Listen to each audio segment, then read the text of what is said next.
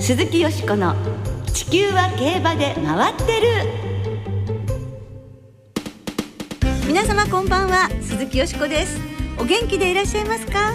私は元気です。地球は競馬で回ってる。この番組では週末の重賞レースの展望や競馬界のさまざまな情報をたっぷりお届けしてまいります。最後までよろしくお付き合いください。今日ご一緒してくださるのはなんと2週連続のご登場大関俊アナウンサーです。はいこんばんは大関です。よろしくお願いします。よろしくお願いいたします先週の土曜日ねドバイワールドカップで6つのレースに12頭の日本馬が出走いたしました。残念ながら勝利を挙げることはできなかったのですが馬券が発売された4レースすべてで2着に入りました。そうですね。今日は大関さんいやいろんな意味でこんなことってあるんだということを感じた実況でしたけれどもね、はい、アウェー戦って難しいなとも感じましたしいろんな意味でいい勉強になりましたね。でもね全レースねまあ一応全部ね実況されたわけですから、うん、お疲れ様でした。ありがとうございます、ね、大変だったと思いますがもうもう日本中の皆さんがもう聞いてましたので。ありがとうございます、ね、でも本当にこういうね4馬券が発売されたレース全部その馬券に絡んだっていうのはすごいですね。そうですね。ワールドカップで中和ウィザード2着、はい。ゴールデンシャヒンレッドゼル、はい、ダートでも2着に入って、えー、芝でもクロノジェネシスバンドギャルドみんな2着でしたからね、えー、どうでしたよしこさん？ワクワクしましたよね。先週あの日本馬全部応援しますっていうふうにお話ししてその通り絡めて買ったのでどのレースも当たったんです。ですがなんか終わったらトントンだったいやでもいっぱい楽しんでトントンだったらい。いじゃないですか、はい、そうですね。ですからその各レースわーって応援しがいがありましたしね。まあクロノジェネシスとねラブゾンリーもね頑張ったけど。いやあのレースもよしと思ったんです、実況してて、はい、ええ、あミシュリフってこんなに芝でも強いんだ外から来ましたもんね。うんなんだと思ってしまったのはちょっとここだけの話ですけどね正直。みんなにあーって感じだったんですけど、ね、ないと思いながら内心喋ってました、はい、でもねとってもあの興奮しながらあの世界のレースを楽しむことができました。中和ウィザードもねさすがでございました、うん、こういった状況の中でも遠征してくれたからこその、えーはい、我々楽しめたんですよね。本当に皆さんありがとうございます、ありがとうございます。ドバイワールドカップデーに出走した日本馬のうち11頭は無事月曜日に帰国しました。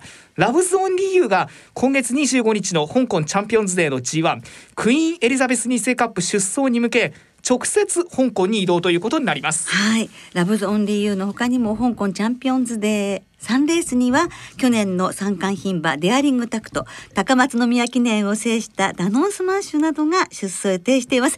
奇跡も香港になったんですお父さんに続いて親子制覇かかる9位ねあのまあ大阪杯にも出てほしかったけどその親子制覇の方ねやっぱあの環境を変えるのがいいかなというふうに思いますのでえ奇跡も皆さん行きますので応援してくださいね。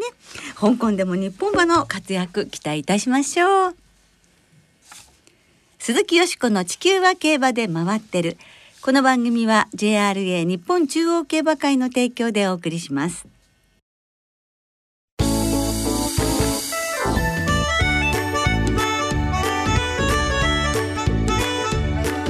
鈴木よしこの地球は競馬で回ってる。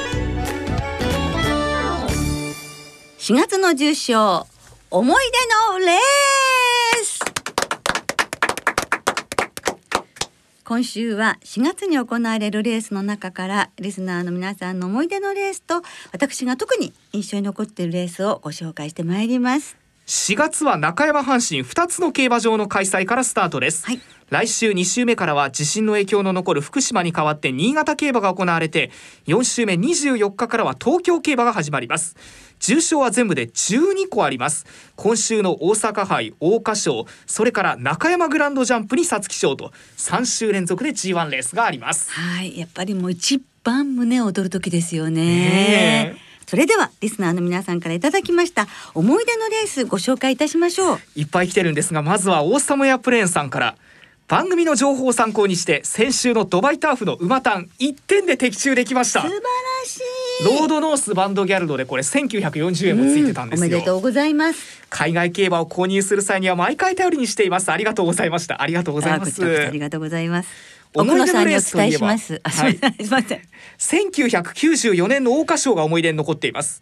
小栗キャップの妹小栗ローマンを本命に決めていたんですがちょうど滝豊騎手が婚約を発表したタイミングだったためツインクルブライドとの生まれを選んだところその通りに決まってびっくりしたことを覚えています。配当181倍僕が初めて取った万馬券でした。はい懐かしいですね、ね、福井のフッキーさん思い出のレース4月テイエモオペラ王が勝った2001年の春の天皇賞です。2000年から競馬を見始めた私はこの日初めて私を競馬の世界に引き込んだ会社の友達と一緒に京都競馬場に行きました。生のパドック初の馬券。馬の美しさに感動したことと人の多さに驚きました。低音オペラ王と名称同等の勝負は忘れられない思い出のレースですといただいてます。馬なりくん .com さん思い出のレース。2003年の皐月賞です。4コーナー抜群の手応えで桜プレジデントが楽勝かと思ったらネオユニバースが内から抜けてきました。田中勝春騎手と小島太志厩舎初のクラシック制覇を阻まれさらに田中勝春騎手ゴールした後ミルコ・デムーロ騎手に頭を叩かれてましたよねと。本当でしたね。ミルコ騎手が本当に嬉しそうに叩いたんです。なんか嬉しくてねこうなんかタッチするような気持ちでね、ね、やっちゃったんでしょうね、ね、万年係長さん去年今年と競馬の礎を築いていただいた方の訃報をお聞きして寂しい限りです印象に残っているのは、うん、去年亡くなられた島田勲騎手がテイタニアで勝った桜花賞です。牝馬といえばこの方ですよね、はい、とレース実況を聞くと当時あんなことがあったなと思い出がいろいろ蘇ってきますと、はい、ポカポカ湯たんぽさん。先々週の金曜日ビッグレッドファームのグループ代表岡田茂之さんが亡くなりましたあの岡田さんの馬で一番思い出に残っているのがコスモバルクです、はい、2004年の皐月賞で一番人気に支持されたほどの馬。2006年には史上初の地方所属馬で海外の G1 と芝 G1 の制覇という快挙を成し遂げました、うん、シンガポールでしたねあれは、ね、今回の岡田さんの突然の訃報には驚きましたと。もう一通ゾウタンさん。2005年から2007年にかけてカラジが3連覇した中山グランドジャンプが印象に残っていますオーストラリアオーストラリアのブレット・スコット調教師がジョッキー時代に制しているんですが一般的な競馬と一味違う。風車縁あのぐるぐるぐるぐる回す形ですね、インパクトを与えてくれました。障害戦が好きになるきっかけを作った馬で日本の国際競走に来日した外国馬では数少ない好きな馬の一頭でもあります。実はそのブレット・スコット調教師最近馬に蹴られる事故で昏睡状態となってこのメールを送る頃には意識を回復したとのこと。これ3月3日水曜日にこう馬に蹴られて頭部骨折で重体だったんですが、はい、9日の火曜日に意識が回復したと。いうことなんだそうですね。元気に調教に帰ってきてくれることを祈っていますと。ですからカラジが連覇した時スコット騎手は30代の前半から半ばぐらいだったということです、ね、なんかダイナミックな感じがしましたよね。あれはインパクトありましたよね。そうですよね。それではゾウタンさんからの思い出のレースです。2007年中山グランドジャンプの実況お聞きいただきましょう。向こう正面から3コーナーへ向かいます。先頭は一気にメルシエタイムにここで変わりました。メルシエタイム堂々先頭。3コーナーを迎えます。800m 通過。そして唐地が追撃。唐地が2番手に上がります。ストーム成功。3番手手が動いている。あとは3オペレーター。そして上がってまいりました。12番のパーソナルドラム。3コーナーをカーブしていきます。前2頭並んだ 600m 通過。メルシエタイムとカラジ2頭並んで34コーナー中間です。あとは3馬審査。3オペレーター3番手に上がってくるか。手が動いている。外6番ストーム成功です。第4コーナーをカーブ。あとは12番のパーソナルドラム。さらにはリワードプレザン400通過第4コーナーをカーブ。直線コースに向いた残り障害はただ1つ。さあカラジかカラジか。メルシーエタイムか。カラジ先頭で最後の障害を飛躍した。カラジ先頭。2番手にはメルシーエタイム。あとはリワードプレザン3オペレーター 200m を通過した。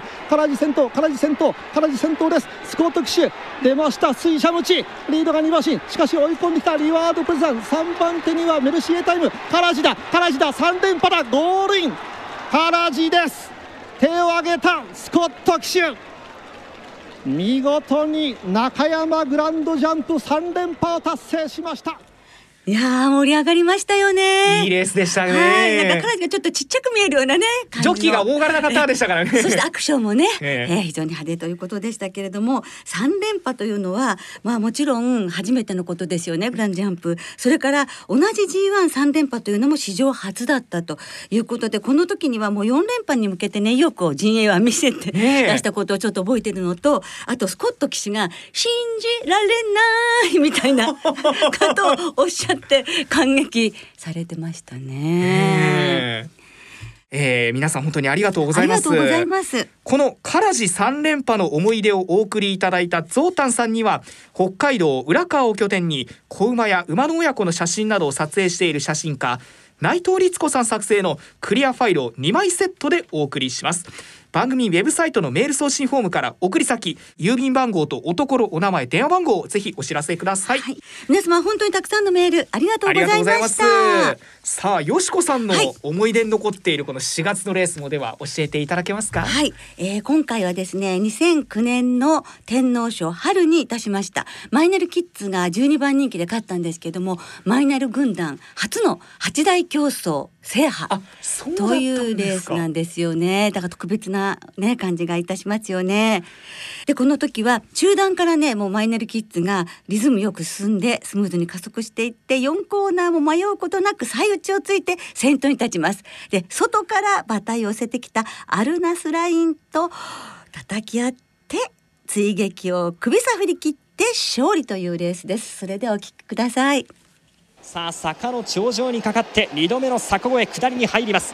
今度は北斗スルタンが先頭に変わって800を切りました。そしてスクリーンヒーローが2番手でその直後3番手に浅草キングス。インコース4番手マイネルキッズ。押して押してネバブション5番手。その馬群の後ろインコースを狙ってアルナスラインスッと接近。600を切りました。4コーナーに向かいます。その直後までドリームジャーニーも追い上げている。ポップロック。そして大外から光る風笛。さらにモンテクリスエスも後方から追い上げて馬群の後ろジャガーメイル直線に向かいました。さあ馬場の真ん中。浅草キングスが先頭に変わる。浅草キングス叩いて叩いてアルナスラインアルナスライン内からはマイネルキッズマイネルキッズアルナスラインが抜けましたが内からマイネルキッズ200個を切りました。この2頭の争いか。マイネルキッズアルナスラインそしてドリームシャーニージャガーメイル追い込んで前2頭を伺う。サンライズマックスは5番手か。マイネルキッズマイネルキッズゴールイン。アルナスライン2着。3番手接戦。そしてここで松岡正美騎手天高く左手を上げてガッツポーズ、はい、マイネル軍団にとっては旧八大競争ですね。初優勝ということでなんと初重賞勝利がこの春の天皇賞だったマイネルキッズなんですけれども繁殖牝馬として牧場がお母さんの宝カンナを購入した時にお腹にいた馬がこの、うんマイネルキッズで発語なんですけれどもねそれから生まれた時からすごく骨格がしっかりしていてビッグレッドファームのハードトレーニングに耐えられそうな馬だったということなんですよね。でこの天皇賞ですけれどもマイネルコスモの主戦ジョッキーともいえる松岡騎手の助言で出走することになって見事な優勝ということで、えー、総帥の岡田茂之さんにとっても特別で格別の勝利ですよね。なんかもう喜びの表情がこうねもう思い浮かぶ目に浮かぶようですよね。そしてこのレースですけれども浅草キングスとか前年のジャパンカップの覇者スクリーンヒーローそしてコスモバルクが地方競馬所属馬として初めて天皇賞春に出走したレースでもあったんですが残念ながらコスモバルクは16着また私としてはねホストスルタン実況に出てきましたけれどもメジロマックイーンの朝間ティターンマックイーンそして北斗スルタンと天皇賞4代父子制覇を見たかったなっていう思いもあるので余計覚えているレースなんですけれども忘れられないレースですがマイネル軍団初の8大競争優勝達成のレースということで思い出のレースとしてご紹介させていただきました。マイネルキッズは10年間もう競争生活52戦発勝だったんですけど今は根岸競馬記念公園のポニーセンターで元気にしています。はい。2009年この年はねもう本当にあの嵐が大活躍だったので、はい、嵐の曲をね一曲ここでご紹介させていただきたいと思います。名曲です。マイガールお聴きください。鈴木よしこの地球は競馬で回ってるここからは週末に行われる重賞を展望していきましょう。その前に先週予想した高松宮記念に日経賞。よしこさん両方とも生まれんで的中おめでとうございます。いやー久々にねこのコーナーで当たった気がいたしますが、まあ、結果はなんかトントンって感じでしたね こちらも。牝馬も勝ちましたしねねでも嬉しかったです。うんね頑張りましょう今週も。はい、はい、今週は土曜に中山でダービー強チャレンジトロフィー日曜には阪神で大阪杯が行われますまずは G1 大阪杯の展望です G1 になってから本当に名馬がいっぱい勝ってるレースではあるんですが、はい、今年は13頭豪華なメンバーになりました。はい2日の金曜日正午の段階で阪神は天候晴れ芝ダートとも秒です。10時の段階でクッション値9.8これは水準。ちなみに4コーナーの含水率11.9%高めでやや重に近いぐらいの水準と言えます。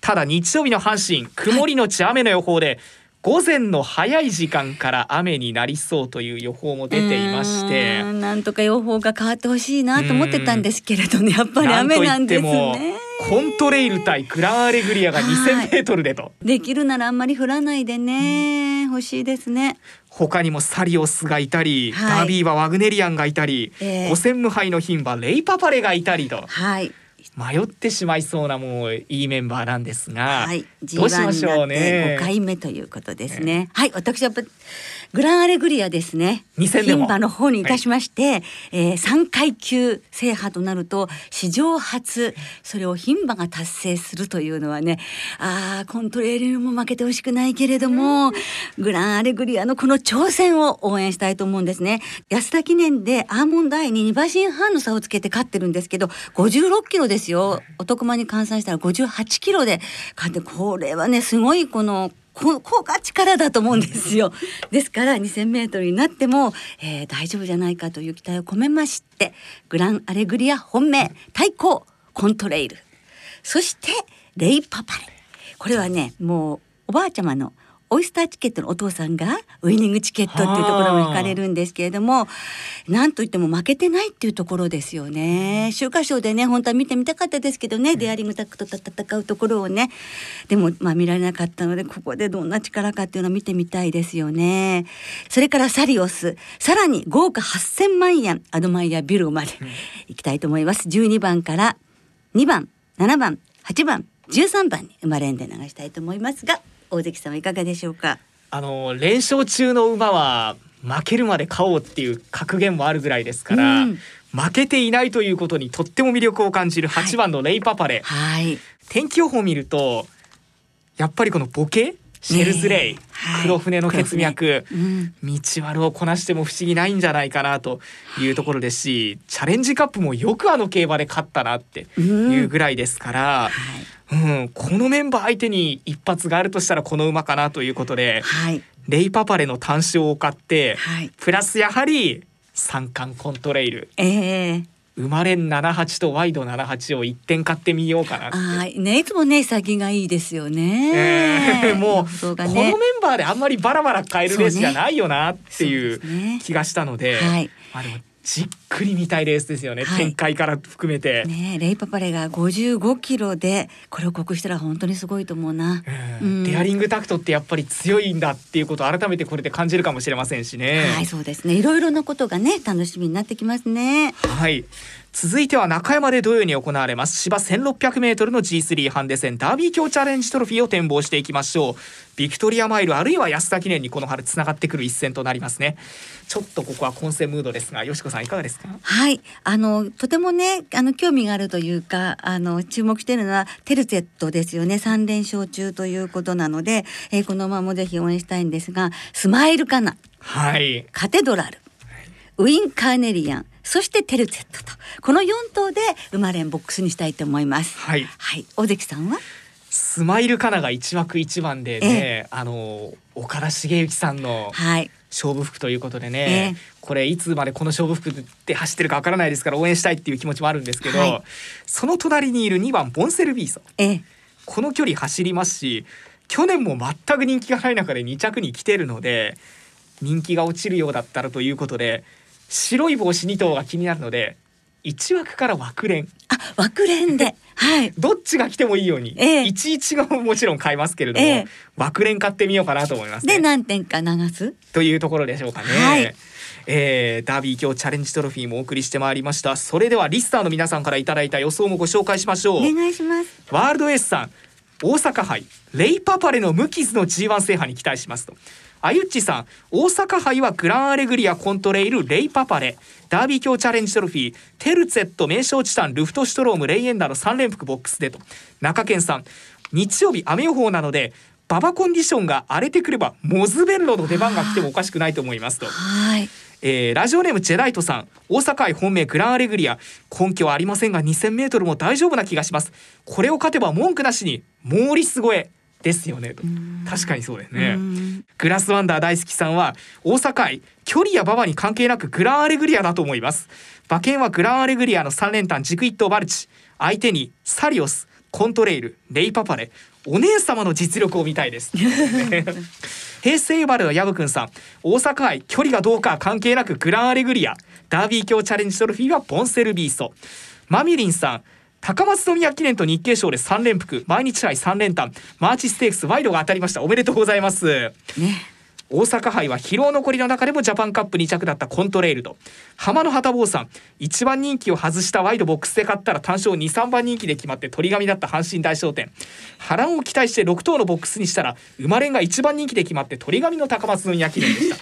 なので今週の大阪杯はコントレイルとグランアレグリアの生まれん1点を厚めに買いますといただいてはい。ちゃんと反省を生かしてると 絞ってきましたね。ですねはい。